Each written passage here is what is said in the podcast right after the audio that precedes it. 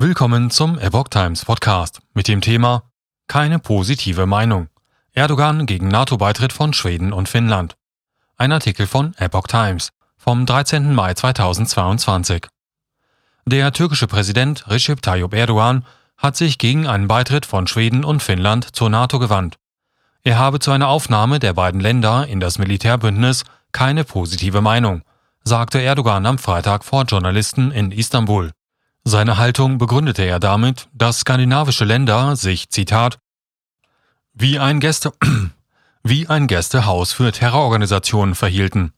Wie ein Gästehaus für Terrororganisationen verhielten. Erdogan wirft skandinavischen Staaten unter anderem vor, Mitgliedern, Mitgliedern der in der Türkei verbotenen Arbeiterpartei Kurdistans, PKK, und der Linksextremistengruppe DHKPC Unterschlupf zu bieten. Die Aufnahme neuer Mitglieder muss von den NATO-Mitgliedstaaten einstimmig gebilligt werden. Die Türkei hätte also die Möglichkeit, die Aufnahme Schwedens und Finnlands zu blockieren. Analyse sieht höhere Sicherheit Schwedens. In Schweden ebnete unterdessen ein neuer sicherheitspolitischer Bericht des Parlaments den Weg für einen NATO-Beitritt des Landes. Der am Freitag veröffentlichten Analyse zufolge würde eine Mitgliedschaft Schwedens im Militärbündnis das Konfliktrisiko in Nordeuropa senken. Eine schwedische NATO-Mitgliedschaft würde die Schwelle für militärische Konflikte erhöhen und somit einen Abschreckungseffekt in Nordeuropa haben, hieß es in dem 40-seitigen Parlamentsbericht, der bei einer Pressekonferenz in Stockholm vorgestellt wurde. Die Entscheidung über einen Mitgliedsantrag muss die schwedische Regierung treffen. Dies wird in den kommenden Tagen erwartet. Keine klare Empfehlung. Der Bericht enthält zwar keine ausdrückliche Empfehlung, wie sich das Land mit Blick auf die NATO entscheiden sollte, in ihm steht aber, es sei unrealistisch, bilaterale Verteidigungsbündnisse außerhalb der bestehenden europäischen und euroatlantischen Strukturen zu entwickeln.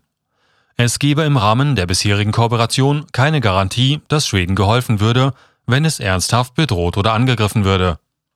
Am Donnerstag hatte die Staatsspitze von Schwedens Nachbarstaat Finnland angekündigt, Mitglied der NATO werden zu wollen. Präsident Sauli Niinistö und Regierungschefin Sanna Marin sprachen sich am Donnerstag in einer gemeinsamen Erklärung für einen unverzüglichen Aufnahmeantrag an das westliche Verteidigungsbündnis aus. Schweden und Finnland waren jahrzehntelang außerhalb militärischer Bündnisse geblieben. Der Krieg in der Ukraine hat in den beiden skandinavischen Ländern Bestrebungen zum NATO-Beitritt in Gang gesetzt. Das NATO-Mitglied Türkei pflegt gute Beziehungen sowohl mit der Ukraine als auch mit Russland. Zum Ukraine-Krieg hat sich das Land bisher ambivalent verhalten.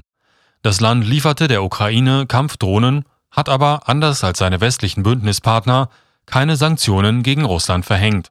Die Türkei hat sich auch mehrfach als Vermittlerin für Verhandlungen zwischen Russland und Ukraine angeboten